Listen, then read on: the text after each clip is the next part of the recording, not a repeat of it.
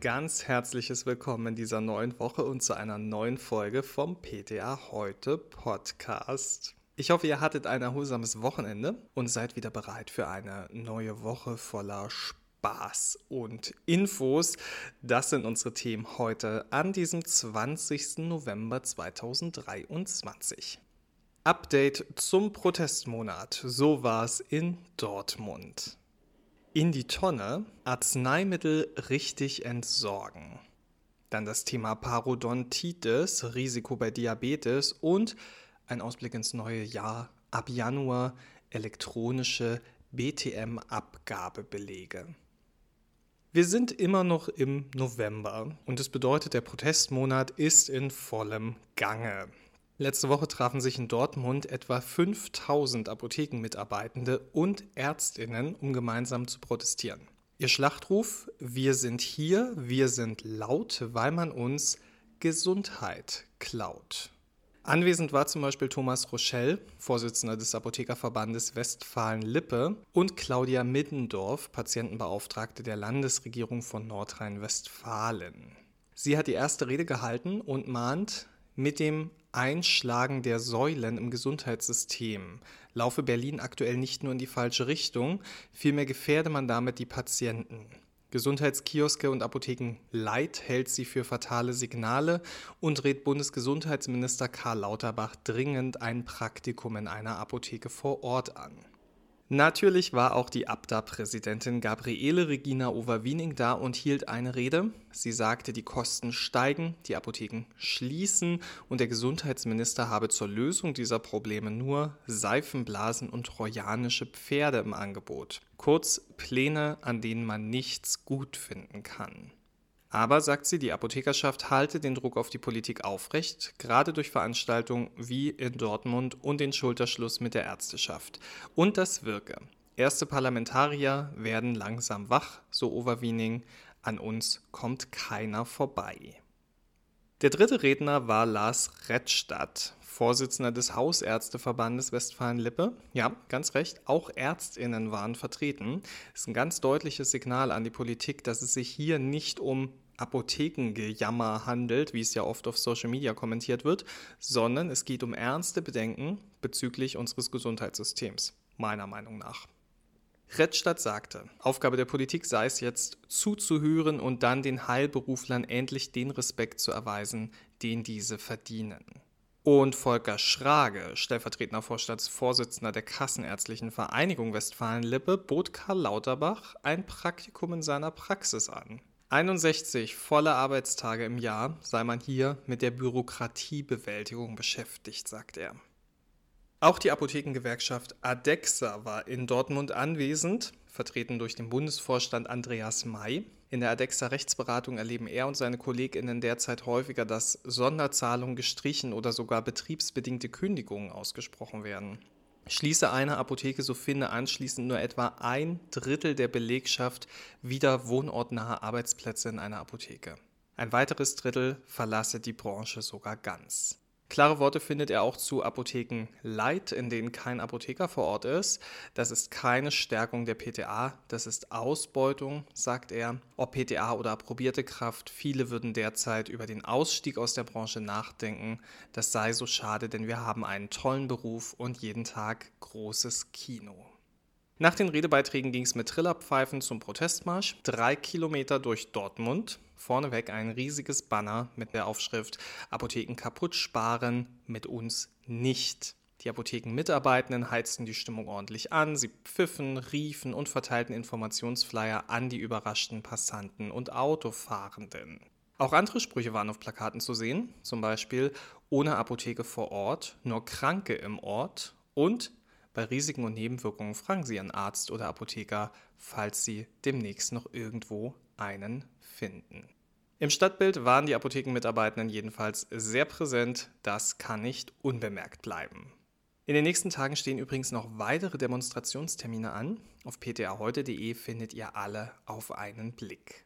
Ja, der ein oder andere findet sicher harte Worte und würde sagen, dass die aktuelle Gesundheitspolitik für die Tonne ist. Das würde ich natürlich niemals so hart ausdrücken, aber ich nutze den Satz als Überleitung zu unserem nächsten Thema, die Entsorgung von Arzneimitteln. Wir alle kennen das aus dem HV. Ich habe hier ganz viele alte Medikamente. Kann ich die bei Ihnen lassen? Aber klar, sagt dann die freundliche PTA und stellt den prall gefüllten Sack mit BTM und Drogerieartikeln ins Backoffice. Ja, aber wie entsorgt man eigentlich Arzneimittel richtig? Auch in dieser Woche kann ich wieder erzählen, dass ich umgezogen bin. Mal gucken, über wie viele Wochen ich die Geschichte noch ziehen kann. Im Rahmen meines Umzugs habe ich meine Hausapotheke sortiert und ganz viele alte Schätze gefunden. Ja, leider nicht alt genug, um wertvoll zu sein, aber zumindest alt genug, um bei Einnahmen Risiko darzustellen. Also, klar ist, Reste von Arzneimitteln dürfen auf keinen Fall in der Toilette oder in der Spüle entsorgt werden, raten Bundesumwelt- und Gesundheitsministerium. Ich hätte da auch ehrlich gesagt viel zu große Angst vor einem verstopften Abfluss, aber viele Bürgerinnen tun das tatsächlich. Ein Projekt des Bundesministeriums für Bildung und Forschung zum Schutz unserer Gewässer vor Schadstoffen kam zu dem Ergebnis, dass 47 Prozent aller Bundesbürgerinnen Altmedikamente über das Waschbecken oder die Toilette entsorgen. Ja, die Folge: Medikamentenrückstände im Grundwasser, denn Arzneimittelreststoffe lassen sich in Kläranlagen mit gegenwärtigen Reinigungsmaßnahmen nicht entfernen. Schlechte Idee also, die in die Toilette zu kippen. Matthias Arnold, der Vizepräsident der Abda, weist noch darauf hin, dass die Rückstände im Grundwasser nicht nur durch falsche Entsorgung entstehen, sondern auch die Ausscheidung von nicht abgebauten Wirkstoffen über den Urin sowie das Abwaschen der Wirkstoffe von der Hautoberfläche Gründe dafür sein können. Also, wie macht man es jetzt richtig? Um Medikamente umweltfreundlich zu entsorgen, müssen die enthaltenen Wirkstoffe zunächst inaktiviert oder gar zerstört werden. Das geschieht bei der Müllverbrennung, Jetzt ist es aber so, nicht in allen Regionen Deutschlands wird der Hausmüll verbrannt. Einige Regionen weichen da auf mechanisch-biologische Vorbehandlung aus. Deshalb sollten sich Verbraucher und Apothekenpersonal auf der Internetplattform www.arzneimittelentsorgung.de über die für ihre Region geltenden Empfehlungen informieren. Tabletten oder Kapseln sind häufig in Blister- oder Durchdrückverpackungen eingeschweißt. Diese Verpackungen aus Kunststoff und Aluminiumfolie werden in der gelben Tonne entsorgt. Gleiches gilt für Arzneimitteldosen aus Kunststoff. Allerdings müssen alle Verpackungen vor der Entsorgung völlig leer sein. Aluminium- und Kunststofftuben für Salben, Gele bzw. Cremes, die kommen, wenn sie vollständig entleert sind, in die gelbe Tonne. Deckel aus anderem Material sollten abgeschraubt und getrennt von der Tube im Verpackungsmüll entsorgt werden. Und auch leere Kunststofftiegel, zum Beispiel für Salben, die in der Apotheke angefertigt wurden, gehören in die gelbe Tonne. Pumpsprayflaschen aus Kunststoff, zum Beispiel für Nasenspray, gehören ebenfalls in die gelbe Tonne. Das gleiche gilt für Spraydosen aus Aluminium für Sprühpflaster. Jedoch müssen diese Dosen auch komplett entleert sein, da sonst noch enthaltene Reste bei der Weiterverarbeitung in Brand geraten oder explodieren können. Geleerte Glasverpackungen von Medikamenten werden in Glascontainern entsorgt. Wie alle anderen Glasflaschen und Behälter werden sie dort nach den Farben Weiß, Braun und Grün sortiert eingeworfen. Und die Umverpackungen aus Karton und Beipackzettel aus Papier kommen natürlich in die Altpapiertonne oder den Altpapiercontainer. Bei der Entsorgung sollte immer darauf geachtet werden, dass der Müll unzugänglich für Kinder und Haustiere gelagert wird. Und zum Thema unbrauchbar machen. Arzneimittel werden unbrauchbar gemacht, indem man sie aus ihren Blistern herausdrückt und mit Kaffeesatz oder anderem Hausmüll vermengt. Schmerzpflaster sollten mit den Klebeflächen aneinander geklebt und dann ebenfalls mit dem anderen Hausmüll vermischt werden. Es gibt aber auch ein paar Dinge, die auf gar keinen Fall in den Hausmüll dürfen. Spritzen und Kanülen dürfen nur dann in den Hausmüll, wenn sie durchstichsicher verpackt sind. Keinesfalls in den Hausmüll gehören Zytostatika, auch Oralia und Sprays mit Restmengen wie Asthma-Dosiererosole. Chemikalien zählen ebenfalls zu Sondermüll und Quecksilberthermometer können bei der Verbrennung giftige Gase freisetzen und gehören deshalb auch in den Sondermüll. Infektiöse Materialien wie zum Beispiel aktive Impfstoffe sollten ebenfalls dem Sondermüll zugeführt werden und die Vernichtung von Betäubungsmitteln die ist ja im Paragraph 16 Betäubungsmittelgesetz geregelt. Dabei müssen nicht mehr verkehrsfähige Betäubungsmittel in Gegenwart von zwei ZeugInnen, also insgesamt drei Unterschriften auf dem Protokoll, ohne Gefährdung für Mensch und Umwelt so vernichtet werden, dass eine Wiedergewinnung der Inhaltsstoffe nicht möglich ist. Opioidpflaster können beispielsweise an den Oberflächen zusammengeklebt werden, Matrixpflaster können zerschnitten werden und genaue Informationen zur Entsorgung der Medikamente sind auch immer im Beipackzettel vermerkt. Wenn ihr euch entschließt, euren Kundinnen anzubieten, ihre Altmedikamente zu entsorgen, dann ist noch ein Wort zur Vorsicht angebracht. Entschließen sich Apotheken, die Rücknahme von alten Medikamenten anzubieten, müssen sie dafür gesonderte Gebühren bezahlen. Denn anders als beim Hausmüll zählen die Arzneimittelreste aus der Apotheke als Gewerbeabfall. Zudem müssen insbesondere Apotheken die Arzneimittelreste vor dem Zugriff von Unbefugten schützen. In Berlin kann zu diesem Zweck die sogenannte Meditonne gegen Entgelt bei der Berliner Stadtreinigung bestellt werden. Ein Schwerkraftschloss schützt die Altmedikamente vor dem Zugriff Unbefugter. In der Meditonne werden Altmedikamente und nicht infektiöse medizinische Abfälle gesammelt, wie beispielsweise spitze und scharfe Gegenstände, Wundverbände, Gipsverbände, Wäsche, Einwegkleidung, Windeln, Arzneimittel, aber auch hier keine zytotoxischen und zytostatischen Mittel und schwer nachzuvollziehen für viele Kundinnen. Alte Medikamente werden nicht an Bedürftige gespendet. Vizepräsident Arnold sagt dazu, eine hochwertige Arzneimittelversorgung ist bei einer solchen Resteverwertung schlicht unmöglich.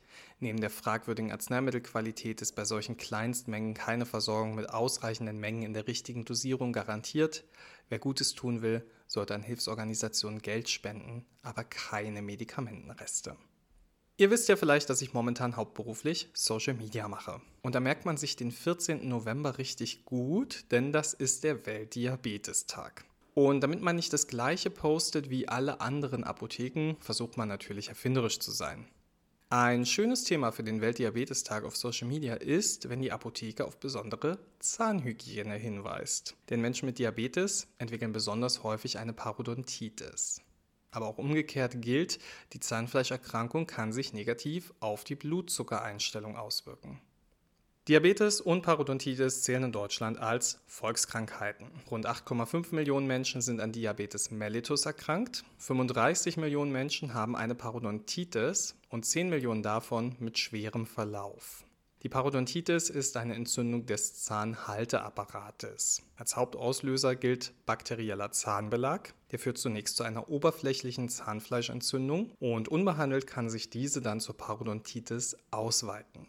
Mangelnde Mundhygiene, Rauchen, Stress und genetische Faktoren sind mögliche Ursachen für die chronische Entzündung. Ein weiterer großer Risikofaktor ist Diabetes mellitus ein chronisch erhöhter Blutzuckerspiegel begünstigt nämlich die Entstehung einer Parodontitis. Ist der Blutzuckerspiegel schlecht eingestellt, steigt das Risiko für Parodontitis stark an. Es kommt vermehrt zur Ansammlung entzündungsauslösender Stoffe im Mund, die wiederum Infektionen auslösen.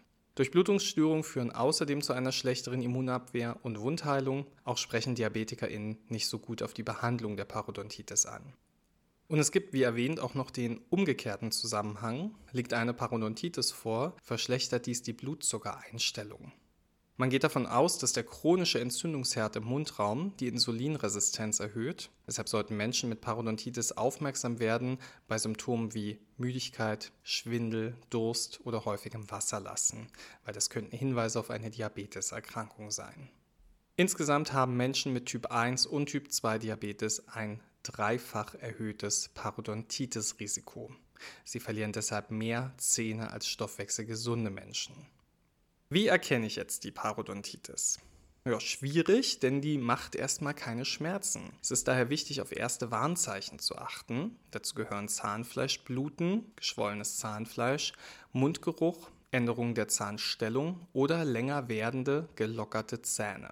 Außerdem rät die Deutsche Diabetesgesellschaft zu regelmäßigen, mindestens einmal jährlichen Zahnarztbesuchen. Bei der zahnärztlichen Früherkennungsuntersuchung erkennt der Zahnarzt mithilfe des parodontalen Screening Index die Parodontitis bereits im Frühstadium und kann sie entsprechend behandeln.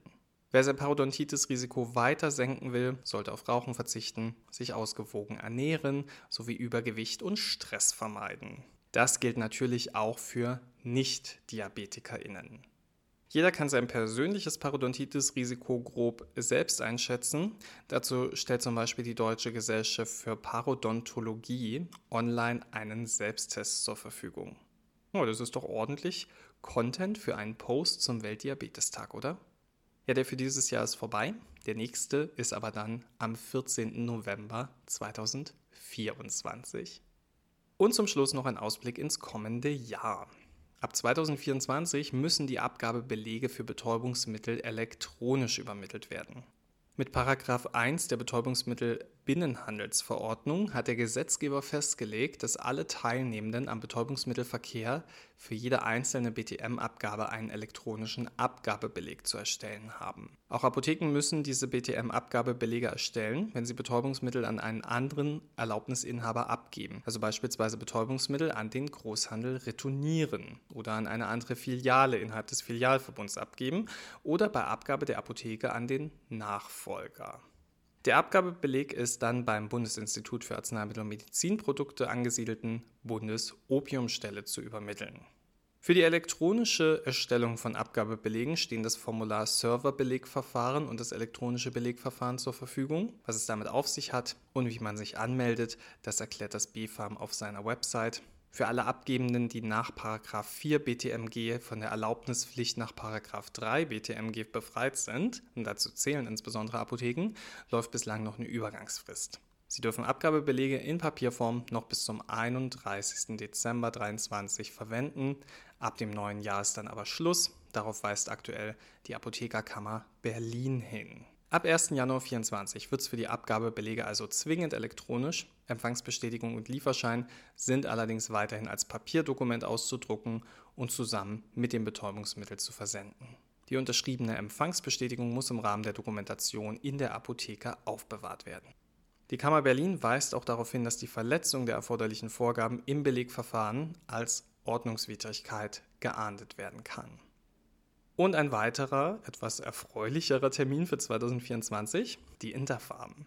Vom 1. März bis 13. April 2024 findet die Interfarm statt. Es wird wieder eine hybride Veranstaltung aus digitalen Events und live vor Ort werden. Folgende Veranstaltungen finden digital im Rahmen der Interfarm Online statt.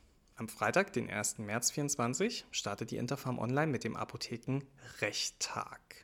Darauf folgt dann am 2. März das Zukunftsforum Apotheke und Wirtschaft. Weiter geht es dann am Freitag, den 8. März, da sind ein paar Tage dazwischen, mit dem Format Heimversorgung kompakt. Und zum Abschluss findet am 9. März 2024 eine neue Auflage des Filialapothekentags statt. Alle vier Veranstaltungen werden live aus dem Studio des Deutschen Apothekerverlags gestreamt. Am 12. und 13. April, das ist ein Monat später, ja, da findet dann die Interfarm vor Ort in Mannheim statt. Hier werden die Programme ausschließlich in Präsenz angeboten, nichts Digitales. In diesem Jahr gibt es verschiedene Themenräume, begleitet von einer großen und abwechslungsreichen Messe. Weitere Informationen zum Programm folgen in Kürze, soll ich euch sagen. Der Verkauf von Tickets beginnt am 1. Dezember 2023. Weiterführende Informationen zum Kongressprogramm, den ReferentInnen und viele weitere Highlights findet ihr auf der Interfarm Website. Das Ganze findet in dem einmaligen historischen Ambiente des Kongresscenter Rosengarten statt, direkt am Friedrichsplatz.